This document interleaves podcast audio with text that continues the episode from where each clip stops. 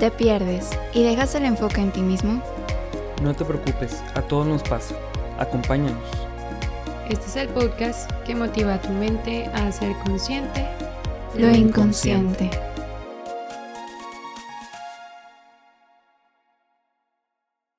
Hola, hola inconscientes, bienvenidos a un episodio más de este podcast.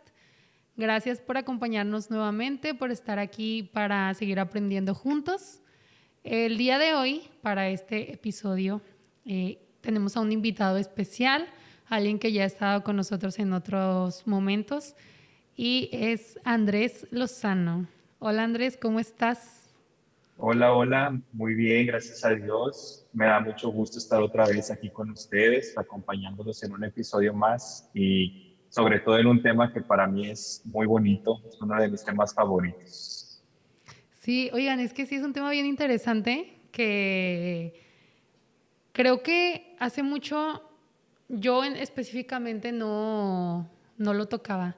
Y ayer que estaba pensando en esto, este se me venía a la mente algún recuerdo sobre este concepto, pero igual vamos a ir platicando un poquito más ahorita. Primero vamos a recordar un poquito de, quién es Andrés. Este, por aquí, antes de comenzar a grabar, platicábamos un poquito de cuál es su rama dentro de la psicología. Entonces, Andrés, ¿te gustaría platicarnos de nuevo este, cuál es tu orientación dentro de, de la psicología y, pues bueno, de qué se trata? Claro que sí. Eh, pues para los que apenas me están escuchando por primera vez, soy licenciado en psicología, me dedico a trabajar en la rama de la psicología humanista, un poco más emocional, eh, y desde esa rama pues tratamos sentimientos, tratamos emociones, trabajamos con lo que la persona siente y a lo mejor heridas, a lo mejor dolores, y de esas cosas sacar las raíces de los problemas, de los dolores, de las circunstancias de vida y de ahí ir encontrando caminos para que nuestro presente sea mejor, sea más saludable, sea más sano, sea más eh, auténtico con nosotros y con los demás. Y bien curioso porque ahorita que Andrés me decía eso, yo decía, pero pues todos como que se centran en las emociones, ¿no? Pero sí es cierto, yo, ejemplo, yo recibí este psicología, eh, terapia, perdón, con cognitivo-conductual. Entonces, ya ahorita que decía Andrés que me estaba explicando, si a pesar de que todas pues hablan de las emociones, pues cognitivo-conductual es mucho de, de, ver todo a través de la conducta y acá de las emociones. Muy bien, pues bueno, vamos a comenzar ahora sí con el tema del día de hoy, que quizá ya lo vieron en el, en el nombre del episodio. Pero el día de hoy vamos a hablar de el autoestima. Y no sé hace cuánto no hablábamos de este concepto. Tú que nos estás escuchando quizá piensa. Eh, yo ayer, que ahorita les mencionaba, que estaba recordando, pensaba en que la última vez que lo había tocado como que bien dentro de mi vida era en la prepa, en una materia que nos habían encargado como que ver eso, ¿no? Entonces me quedaba pensando en que muchas veces confundimos autoestima con amor propio. Entonces, vamos a comenzar un poquito a hablar de esto, ¿no? De qué es el autoestima y cuáles son las diferencias entre este y el amor propio. Entonces, Andrés, ¿nos ayudas eh, platicándonos qué es la autoestima como tal? Claro que sí. Fíjate que los dos conceptos son muy parecidos, realmente son casi iguales. El autoestima busca englobar toda la parte, no nada más personal, es decir, no nada más el amor propio, sino la forma en la que dejo que otras personas también me traten, la forma en la que yo me desenvuelvo con mi familia, con mi pareja, con mis amigos, es decir, la forma en la que yo permito que me amen y la forma en la que yo me amo a mí mismo. Ese es el autoestima, cómo yo percibo el amor en mí cómo lo manejo en mí y cómo permito que otras personas lo reflejen en mí. Y el amor propio a lo mejor sería como tal un concepto de cómo yo me amo a mí mismo y no engloba en su totalidad lo que la autoestima sí, que es no nada más yo como persona, sino todo lo que me rodea alrededor. A eso lo, lo repetí, perdón, pero sí, es como eso que todo es como el conjunto de todo el ambiente. Ok, y es interesante eso que dices de, de cómo también los demás reflejan como su amor hacia nosotros. ¿Sí lo entendí bien, lo de la autoestima de esa parte?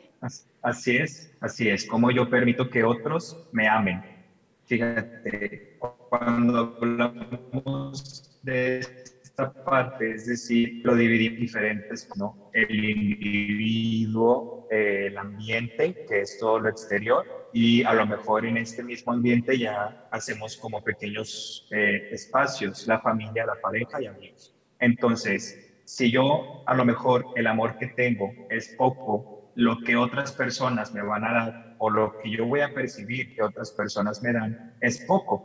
Entonces soy como un espejo. Todo lo que yo me doy a mí mismo es lo que le pido a los demás. Si yo me pido o me doy poco, otros me van a dar lo mismo. Ok, qué interesante. Si no lo había pensado porque te decía como que en algún momento hablábamos mucho de la autoestima y de un tiempo para acá, de unos años para acá, se ha hablado mucho como del amor propio, ¿no? Entonces, ¿cómo diferenciar estos dos conceptos o estos dos términos que, que tenemos? Eh, no es fácil en estos momentos.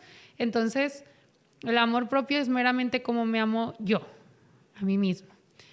Y bueno, dentro de la autoestima, eh, platicábamos ayer Andrés y yo, este, que que tiene distintas, este, distintos tipos, ¿no?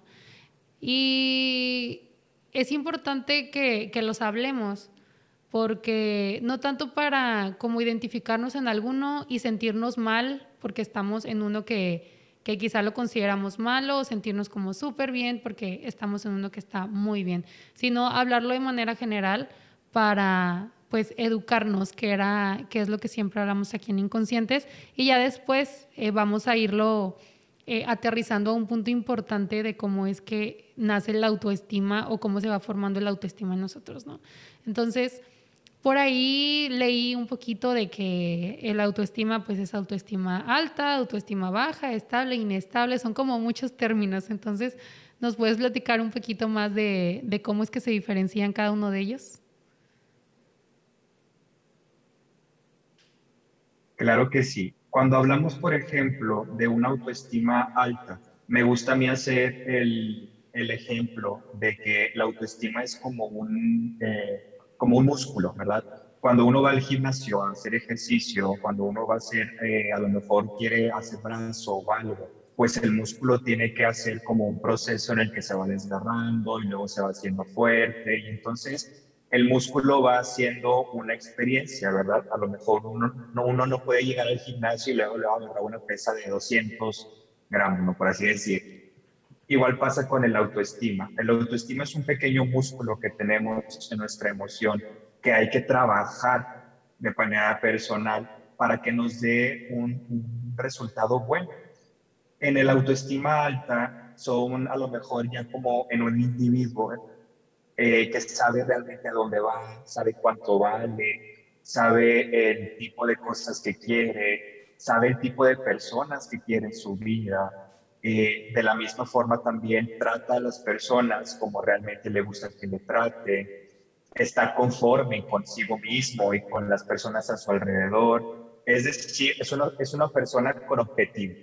¿sí? Está contenta consigo mismo, está contento con su alrededor y sabe también hacia dónde se está dirigiendo. Cuando hablamos, por ejemplo, de alguien con autoestima media, eh, se refiere a lo mejor en que hay cosas que sí entiende, ¿verdad? A lo mejor sí se ama a sí mismo, pero a lo mejor sí me pudiera operar la nariz, o a lo mejor sí mis orejas fueron más chiquitas, o a lo mejor este, si tuviera esto en mi vida. Entonces, hay cosas que sí entiende, pero hay cosas que desearía poder cambiar, ¿verdad? Hay cosas que a lo mejor no le cuadran, hay cosas que a lo mejor no le terminan de gustar, pero no hace nada por cambiarlas, ¿verdad? No, a lo mejor está en un trabajo que no le gusta, pero pues es su trabajo cómodo y entonces prefiere estar en ese trabajo porque es algo seguro en vez de aventarse a buscar el trabajo que quiere, ¿verdad? Entonces, es esa persona que siempre está como en el estiro y aflojo, estiro y aflojo y no me decido, pero tampoco actúo y entonces siempre estoy así, en la desidia. Y cuando hablamos de la autoestima baja, es esta persona que totalmente no logra aceptarse como persona, no le gusta su ser, no le gusta su físico, no le gusta este, cómo lo tratan los demás, una persona dependiente, ¿verdad? Necesito que otras personas vengan y me den, porque yo no soy capaz de darme a mí. Entonces, es esta persona que busca siempre que otras personas estén al pendiente de ella, porque yo no soy capaz de proveer, porque yo no soy capaz de dar, porque yo no soy capaz de ver por mí. Entonces, voy buscando que otras personas vayan completando lo que yo debería de dar de manera personal. Entonces, hacia grandes rasgos son como estas tres áreas, ¿verdad? Y ahí podrían a lo mejor hacerse otros, otros como mini puntos, como la persona que es inestable, viene justamente de la autoestima baja, alguien que no sabe a dónde va, alguien que no sabe amarse, alguien que no sabe lo que quiere, pues puede agarrar de lo que sea, ¿verdad? Porque no le importa de dónde venga, siempre y cuando me llene, siempre y cuando me algo. Y no sabemos escoger. Entonces, hay una diferencia abismal entre alguien eh, con autoestima baja y alguien con autoestima alta. Ok, y hablar entre que es estable e inestable es lo mismo que decir tener una autoestima media. Así es, es decir, eh, una persona con una autoestima estable está en el proceso a lo mejor de pasar de la media a la alta ya estoy viendo a lo mejor o estoy cómodo conmigo, estoy cómodo a lo que me dedico, estoy cómodo con las personas que me rodean. Entonces voy empezando ya a aceptar todo lo que yo soy. Soy feliz, soy consciente, recibo amor del que se podría decir que es el adecuado en los diferentes lugares de mi vida. Entonces mi, mi autoestima es estable, se mantiene en un lugar. ¿Por qué? Porque ya estoy yo asentando lo que para mí es correcto, lo que para mí es sano. Y en esa autoestima media, pues va dando en que a lo mejor a veces estoy bien, a veces estoy mal, y traigo ese, ese desliz, ¿no? De no poder estar completamente estable, pero tampoco soy súper inestable, ¿verdad? Sino estoy en el balance de irme preparando a sentarme. Ok, oye, y ahorita mencionabas algo bien interesante, que, que decías que la autoestima es como un músculo más, ¿no? De nuestras emociones. Y creo que es muy importante decirlo porque a veces, así como pasa, pues hablando de la analogía físicamente, pues el músculo a veces lo puede, si lo trabajas, pues va a estar como súper tonificado, bien marcado, pero caso contrario, o sea, si no lo haces, pues va a estar nulo, o sea, no, no sé cómo decirlo en el músculo, pero pues sí, no, así como que sin un, sin un extra, por así decirlo, ¿no? Y pues durante nuestra vida igual pasa que a veces está muy fuerte, a veces no. Y creo que es también importante mencionar esta parte de la autoestima, ¿no? Porque hay personas y hay, hay perdón, situaciones que dentro de nuestra vida hacen que nuestra autoestima en algún momento esté bien o esté mal. Pero Creo que aquí hay una línea muy delgada entre decir que somos dependientes a las situaciones que pasen en nuestra vida para tener una autoestima eh, alta o baja, ¿no? Entonces, para entrar un poquito a fondo de qué es lo que hace que nuestra autoestima se conforme, me gustaría que platiquemos de cómo se representa la autoestima dentro de nuestras diferentes, nuestros diferentes ámbitos. Ok, lo más importante que hay que tener en cuenta es que yo como persona tengo el control de lo que yo soy. ¿Qué pasa cuando yo decido entregarle el control de mi vida a alguien más? Hablando, por ejemplo, de la parte de las relaciones de pareja. A lo mejor de manera personal no soy capaz de satisfacer mis carencias, que todos como personas tenemos carencias, y no las he logrado solucionar por mi cuenta y espero que alguien más venga a solucionarlas. Entonces le entrego yo el control de mi vida, de mis emociones, de todo lo que yo quiero, se lo doy a alguien más. Y entonces tú, otra persona, me vas a venir a resolver aquello que yo no he podido resolver. Y eso es súper peligroso, porque entonces estoy dándole el poder a otra persona de que sea dueño o dueña totalmente de lo que yo soy. Ahí hablamos, por ejemplo, de eh, en esa autoestima baja se genera esa dependencia, ¿verdad? ¿Tengo carencias? ¿Tengo necesidades? Sí. Todos como seres humanos tenemos carencias y necesidades, pero tenemos la misma responsabilidad de trabajarlas de manera personal. ¿Qué pasa entonces cuando no las trabajo?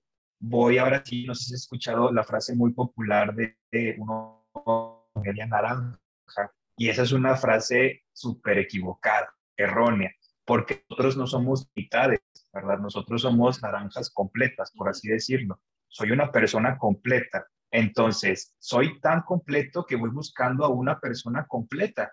¿Qué pasa si yo estoy a la mitad y voy buscando a alguien que sea otra mitad? Pues vamos a hacer dos mitades. Y como dos mitades, yo voy a intentar resolver tus problemas y tú vas a intentar resolver mis problemas. Y nuestras carencias nunca se van a llenar, nuestras necesidades nunca se van a resolver. Entonces, cuando hablamos justamente de este proceso de la autoestima es, tengo que hacer consciente todas aquellas cosas que yo en mi vida veo que faltan, que no me han terminado de trabajar, que no he terminado de concretar, que no he terminado de amar, trabajarlas y una vez que yo ya esté listo, ahora sí puedo compartir mi vida con alguien más. Ahora sí puedo amar a alguien más porque ya me amé a mí primero, porque ya me completé, porque ya sé a lo mejor de qué pie cogeo, porque ya sé qué cosas no quiero, porque ya sé qué cosas ya no voy a permitir en mi vida. Entonces, siendo ya una persona completa, voy y busco una persona completa y no una persona que necesite que otra persona venga a completarla. Esa por la parte, de ejemplo, de la relación, que es muy similar a la parte de cuando hablamos, por ejemplo, de amistades. Sí, podemos tener muchísimos amigos, pero dentro de este proceso de amigos también yo tengo que saber qué personas están conmigo porque quieren estar conmigo y no porque me están sacando un beneficio, ¿verdad? No porque dejo que me mangoneen, no porque dejo o estoy todo el tiempo haciendo algo para ellos, no porque me sacan un beneficio de mi vida, es decir, porque son personas que también están completas y en esa misma, eh, en ese mismo movimiento, por así decirlo, coincidimos en la vida y somos amigos, ¿sí? Amigos completos. ¿Qué quiere decir? Que entonces voy haciendo yo mi vida conforme a lo que yo ya trabajé en mí ¿Qué pasa si no he trabajado? Pues voy a traer una pareja incompleta, voy a traer amigos incompletos, voy a traer a más personas incompletas. Ojo, no quiero decir que a lo mejor tenemos que ser perfectos. Claro que no. Y vamos a tener deslices, vamos a equivocarnos muchísimo porque somos seres humanos. Pero una vez que uno encuentra las personas correctas, sabemos que son personas que nos van a apoyar a levantarnos en los momentos de desliz y no van a querer que nos quedemos tirados, ¿verdad? Sacando beneficios, sacando este, a lo mejor cosas de nosotros. Esa es la diferencia de cuando uno está trabajando en la autoestima. Como te decía hace ratito, hace ratito, ese músculo que uno tiene que empezar a hacer hasta que digas, ya sé completamente todo de mí. Me conozco, me amo, me acepto, me cuido, y por ende todos alrededor de mí van a actuar conforme yo actúo conmigo. Entonces, esas son, se podría decir, a lo mejor las dimensiones donde actúa la autoestima, además de la parte individual, ¿verdad? Que ya ahora sí, uno como persona es qué tanto uno se ama, qué tanto uno se cuida. Y en algunas veces he llegado a escuchar que me dicen, no, este, ay Andrés, es que eso es narcisismo, cómo uno va a ver primero por sí mismo, o cómo uno va a quererse amar muchísimo antes de amar a otros. Y creo que hay que poner una línea, como tú decías hace ratito, entre lo que yo como persona tengo que amarme porque es importante que me ame y entre que ponga absolutamente todo y a todos abajo de mí. Es una línea que sí existe, ¿verdad? Es importante que yo me cuide, es importante que yo me valore, es importante que vea por mí, sí, porque si no soy capaz de ver por mí, no voy a ser capaz nunca de ver por otras personas. A lo mejor sí, pero no de la manera sana, ¿verdad? No de la manera de, la, de, no cubrir necesidades. Así es.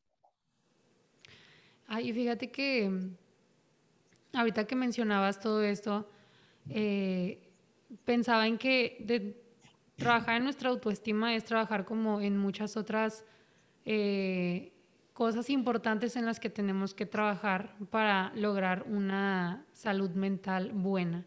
¿Y a qué me refiero con esto? Yo creo que una vez que trabajamos en la autoestima podemos establecer límites sanos, ¿no? Que era lo que decías. Y que tenemos que estar conscientes que todos tenemos límites, límites distintos, ¿no? No podemos exigirle a alguien que tenga los mismos estándares que nosotros porque no somos iguales. Entonces también aquí hay que tener como esta empatía con los demás de que lo que hemos platicado siempre, ¿no? O sea, no somos personas iguales, nuestros límites no van a ser iguales y nuestras necesidades tampoco, ¿no? Entonces, el nosotros poder comenzar a tener, a trabajar en nuestra autoestima nos va a ayudar a tener límites más sanos y por ende eh, relaciones más sanas que nos van a ayudar con nuestra autoestima, ¿no? Que era lo que decías. Y creo que es muy importante hablar de esta cadenita para ver la importancia que tiene dentro de nosotros el trabajar en esta área tan importante. Y que también, como todo, o sea, todo nuestro entorno desde que somos pequeños nos crea, porque es así la, la realidad, ¿no? Entonces, hablando específicamente de la autoestima, ¿cómo es que la autoestima se va forjando en nosotros? Porque por allí ayer leía que, que nuestra autoestima como tal se va, se va trabajando cuando somos pequeños y que pues dentro de, de todo lo que nosotros sabemos ahorita, es importante compartirlo, en este caso con los más pequeños de una manera saludable, para que ellos vayan creciendo, en este caso pues con una buena autoestima y por ende ir trabajando, no en otras cosas. Claro, y es súper importante. Qué bueno que podemos también platicar de esto. Fíjate, los primeros responsables de una autoestima sana en la vida de una persona siempre van a ser papá y mamá, ¿verdad? Ellos van a ser los iniciadores del proceso en el que nuestra autoestima vaya empezando no nada más a desarrollarse, sino que también son ellos los que van decidiendo si es una autoestima sana o es una autoestima eh, no, no sana, ¿verdad? Es una autoestima que, que lastima. Y esa es la línea por la que todos los seres humanos vamos creciendo. Sí, empezamos a ser niños y desde, y fíjate, desde cosas bien sencillas podemos empezar a ver cómo se va definiendo la autoestima de un niño. Por ejemplo, cuando mamá de manera inconsciente es muy sobreprotectora, ¿verdad? Y cuida al niño o a la niña de que no se ensucie y que no esté en el piso y que no se coma esto y un bebé tiene que hacerlo, ¿verdad? Un bebé tiene que ensuciarse, un bebé tiene que estar en el piso, un bebé tiene que agarrar, experimentar. ¿Y qué pasa cuando está esa sobreprotección? Pues el, el niño empieza entonces a creer que debe tener cuidado con todo lo que haya a su alrededor. Y eso ya implica algo en el autoestima, porque la autoestima siempre va a estar alerta de que la persona este, tenga cuidado, ¿verdad? Y con quién haces esto, y con quién te relacionas, y con quién. Entonces, la duda. Y así es como muchas otras cosas, los papás tienen mucho partido y mucho poder en cómo se va desarrollando el ser de cada persona. Entonces, llega un momento en la vida del ser humano en que papá y mamá ya no pueden influir en el autoestima de la persona. Y la persona que se vuelve responsable, ahora sí, es el individuo de, eh, eh, el que se vuelve responsable de que su autoestima sea diferente. Si papá y mamá, dentro de sus carencias, dentro de sus dolores, que también pudieron haber sido de manera inconsciente, no pudieron darme lo que yo necesitaba, ahora yo como persona adulta y persona consciente tengo que darme lo que papá y mamá no pudieron darme. Y ahí entra ahora sí empezar a ver qué cosas a lo mejor no me pudieron dar, a empezar a ver qué cosas me infundieron como miedos, empezar a ver qué cosas me infundieron como dolor, como temor, y todas esas cosas influyen dentro de cómo yo veo el mundo. Entonces, esa autoestima pasa de ser, eh, es como si cambiaran la banderita, ¿no? De la responsabilidad de papá y mamá y pasa a ser el individuo. Y ahora, si yo quiero ser feliz, yo tengo la responsabilidad de empezar a amar aquellas cosas que tal vez papá y mamá no pudieron amar de mí, ¿verdad? Un ejemplo bien claro es cuando un niño, por ejemplo, este, empieza a comer mucho, ¿verdad? Por X o Y razón y se empieza a ver gordito y los comentarios de las personas, ¿no? De tíos, primos, amigos, de papá y mamá, híjole, es que ya está gordito, híjole, es que mira, se ve gordito y mira, es que mira cuánto come. Y luego papá y mamá empiezan a hacer comentarios, oye, deja de comer tanto, oye, si sigues comiendo tanto, te vas a ver bien gordo, oye, si sigues gordo, te vas a ver feísimo. Y esos comentarios que tal vez papá y mamá querían prevenir, querían ayudar a que no te vieras gordo, por así decirlo, generan en la persona una inseguridad y en el autoestima sobre todo, pues soy gordo, soy feo, nadie me va a querer, nadie me va a cuidar, este, la comida es mala. Entonces, fíjate cómo con tan sencillas comentarios pueden provocar en una persona todo un mundo de ideas que rigen la vida de la persona, porque la autoestima rige, ¿sí? Conforme yo me ame, conforme yo me cuide, conforme yo veo el mundo, es la forma en la que yo, es la forma, de eso viene de la autoestima, ¿verdad? Conforme yo me amo, así es todo lo demás. Entonces, así es más o menos como se va formando la autoestima y cómo se va rigiendo nuestra vida también. Qué tan importantes son nuestras palabras eh, hacia nosotros mismos, que es importante, pero también hacia los demás, ¿no? Entonces, el, el cuidar, y esto lo enfocábamos mucho a cómo nace nuestra autoestima, pero también ahorita que pues ya este, todos estamos eh, grandes, porque supongo que todos los que estamos, me están escuchando por aquí ya, ya pues tenemos conciencia, ¿no? De estos temas. Este, podemos también ayudar a gente pues de nuestra edad, ¿no? Entonces te invito a que tengas esta empatía por los demás para no afectar de una manera mala, pues a su el autoestima, ¿no? De las personas a nuestro alrededor. Hablando de seres queridos y pues hablando de personas que simplemente tienes alrededor tuyo como compañeros, que como tal quizá no es una este, relación afectiva fuerte, pero pues nuestras palabras son muy importantes. Ahora, la pregunta del millón. ¿Cómo es que podemos fortalecer nuestra, nuestro músculo de, de la autoestima? Fíjate que depende mucho, y aquí sí quisiera yo hacerle énfasis a todos los que, los que nos están escuchando, que la forma de trabajarlo depende bastante de qué tanto eres capaz de ver en tu interior, ¿verdad? Al final de cuentas, es súper importante recomendar aquí, siempre es bueno decirlo, que el proceso terapéutico es esencial y especial en la vida de todos los seres humanos que no necesitas estar loco para poder empezar un proceso terapéutico, que es sano y es saludable. Cuando hay una autoestima muy baja, cuando hay situaciones donde a lo mejor la persona de verdad no puede por su cuenta encontrarle sentido a su amor, a su cuerpo, a su vida, lo más recomendable 100% es empezar un proceso terapéutico. Sin embargo, cuando la autoestima está eh, sobrepuesta, está como en esa parte media, hay muchas cosas que podemos hacer. Tan sencillo como, por ejemplo, dedicarte tiempo, ¿verdad? No sé, si a lo mejor tienes ganas de ir a comprar unos tostitos, vas y compras unos tostitos tú solo y es un tiempo de calidad, es tiempo para ti, tiempo donde puedes pensar, reflexionar, ver qué estás haciendo, ver cómo te estás cuidando y pequeñas salidas, ¿no? Que donde tú te dedicas tiempo de calidad como persona y eso ya habla de amor propio, me estoy dando tiempo, me estoy cuidando, me estoy apapachando, por así decirlo. Otro ejercicio que es muy bueno y que este siempre me da, me da mucha risa cuando explico este tipo de ejercicios porque siempre hay comentarios sarcásticos, que es súper bueno verse en el espejo y repetirse frases positivas. Eres inteligente, eres especial, eres valioso, eres digno. Y muchas veces en pláticas, en terapia, me han dicho, Andrés, es que se me hace ridículo verme al espejo y decirme cosas positivas. Y siempre regreso, ¿cómo no se te hace ridículo decirte cosas negativas? Y eso lo haces sin verte al espejo. Cuando te equivocas, cuando algo no te salió como querías. Así, mira, automáticas salen las cosas negativas. Pero cómo te da vergüenza ver tu rostro único y especial en el espejo y decirte todo lo que sí vales, todo lo que sí eres.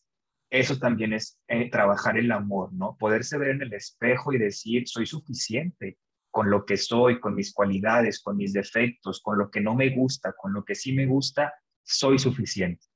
Entonces, es bien importante el poderse ver en el espejo y estar a gusto y feliz con lo que ves en el espejo. Y si a lo mejor te cuesta y si a lo mejor no te gusta y si a lo mejor te da eh, lo que tú quieras, pues ¿qué esperas para empezar a verte y empezar a amarte y empezar a valorarte? Y así como te das el tiempo de decirte tantas cosas negativas, porque como seres humanos lo hacemos, incluyéndome, bueno, pues también hacer consciente la parte de voy a decirme cosas positivas, voy a verme al espejo, voy a a mi día a día acostumbrar también a decirme todas aquellas cosas que sí soy y que sí puedo hacer. Entonces, eso también puede trabajar el amor propio. ¿Qué más te puedo decir? Hay muchas formas por medio de detalles, ¿verdad? Si a lo mejor tenías muchas ganas en Navidad de comprarte un regalo, así como otras personas se regalan cosas, y tú para ti a lo mejor sabes que nadie te va a dar ese regalo, bueno, tú mismo date ese regalo. Te amas tanto que eres capaz de irte a comprar lo que tú quieres tener, ¿verdad? Entonces, son acciones tan sencillas que de verdad uno podría decir cómo esto me puede ayudar. Sí, con cosas tan sencillas empiezas a darte amor, empiezas a cuidarte, empiezas a valorarte. Y de esa forma vamos trabajando ese pequeño musculito hasta que empiece a, sentirse más fuerte, hasta que empiece a sentirse más seguro. Y ahí ahora sí empieza a lo mejor el seguir reafirmando que soy suficiente, que valgo, que me amo, que me cuido, y ahora sí, que otras personas también puedan ver en mí lo que yo ya estoy viendo en mí. Eso es bien importante. Las personas no van a ver en mí algo que yo no refleje, ¿verdad? Si yo reflejo inseguridad, las personas van a ver inseguridad.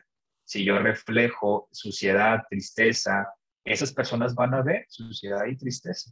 Pero si yo reflejo la seguridad, si yo reflejo el amor, si yo reflejo el valor, otras personas van a poder también ver todas esas cosas. Entonces, esos son pequeñas, ahora sí que podría decir, acciones, ¿no? Que podemos tomar para ir mejorando nuestra autoestima. Y fíjate que ahorita que decías eso, sí, o sea, muchas veces lo vemos como algo absurdo de, hay una palabra, hay... Y fíjate, en estos días estaba pensando en eso sobre que de repente hago algo mal y digo, ay, qué mensa. Y, o sea, lo dices como algo muy natural, ¿no? Y, y a veces hasta cierto punto lo, lo llegas a, a, a, pensar como que no es ofensivo, porque sale por inercia, por así decirlo, ¿no? Pero aunque no lo creamos, esas pequeñas cositas que nos vamos diciendo van teniendo efecto en nosotros, ¿no? Porque somos como una esponjita que vamos absorbiendo de afuera y pues también de nosotros mismos, ¿no? Entonces, qué padre poder ser nosotros mismos esa, ese motor para, para decirnos palabras bonitas, así por inercia también, o de, ay, hice esto bien, ay, es que eres, eres la mejor en esto, o eres suficiente en lo que haces, ¿no? O sea, tener como estos pequeños detalles también con nosotros suenan absurdos, quizá a veces suenan hasta como... Eh, de que den vergüenza si lo dices como que en voz alta, pero pues no, o sea, vas a trabajar en ti, entonces qué padre que puedas tener estos detalles contigo. Muy bien, entonces para ir cerrando este episodio, Andrés, eh, me gustó mucho poder platicar contigo sobre este tema y, y primero, este, pues dar como este mensaje final de que nosotros aquí queremos abrir esta conversación para que nos vayamos haciendo consciente de la importancia específicamente ahorita de la autoestima, ¿no? Pero también recordarte que si tú estás viendo que está fuera de tus posibilidades lo que estás viviendo, es momento de pedir ayuda profesional. Y pues bueno, te dejo estos minutos por si quieres dar este, algún mensaje final también de, de esto que platicábamos. Claro que sí, pues nada más decirles que tengan seguridad en ustedes, sean felices, acéptense, llámense como son.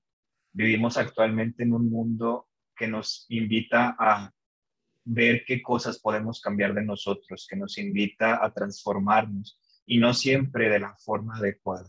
Entonces, como decía hace, hace poquito, hace ratito, nunca se va a suplir nada como con un proceso terapéutico. Entonces, si algunos de ustedes tienen la posibilidad y pueden hacerlo, les recomiendo que lo hagan. Acérquense con quien ustedes quieran, con cualquier profesional que realmente pueda asegurarles un bienestar en su vida.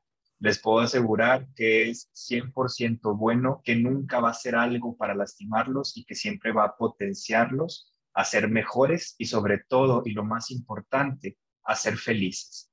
Recuerden siempre que el motivo de estar viviendo es ser felices, no nada más en lo que hacemos, sino en nuestra vida en general. Si hay algo que no te haga feliz, es momento de ponerle atención. Sean felices, sean buenos, ámense, cuídense y ojalá que este episodio, deseo de todo corazón, haya sido de mucho eh, pues amor y de mucho, eh, ahora sí que, ay, se me fue la palabra, de mucha este, ayuda para ustedes, ¿verdad? Entonces, pues es todo. Muchas gracias por invitarme. Hombre, muchas gracias a ti por aceptar esta invitación. Y pues bueno, recordando todo esto de, de asistir a ayuda profesional, ahí en nuestro Instagram tenemos una, un apartado en los highlights en donde pueden encontrar algunos contactos que hemos ahí recabado. Y pues bueno, muchas gracias Andrés por haber acompañado, por acompañarnos en este episodio. Y los invitamos a ustedes a que sigan con nosotros en los siguientes episodios para hacer consciente lo inconsciente.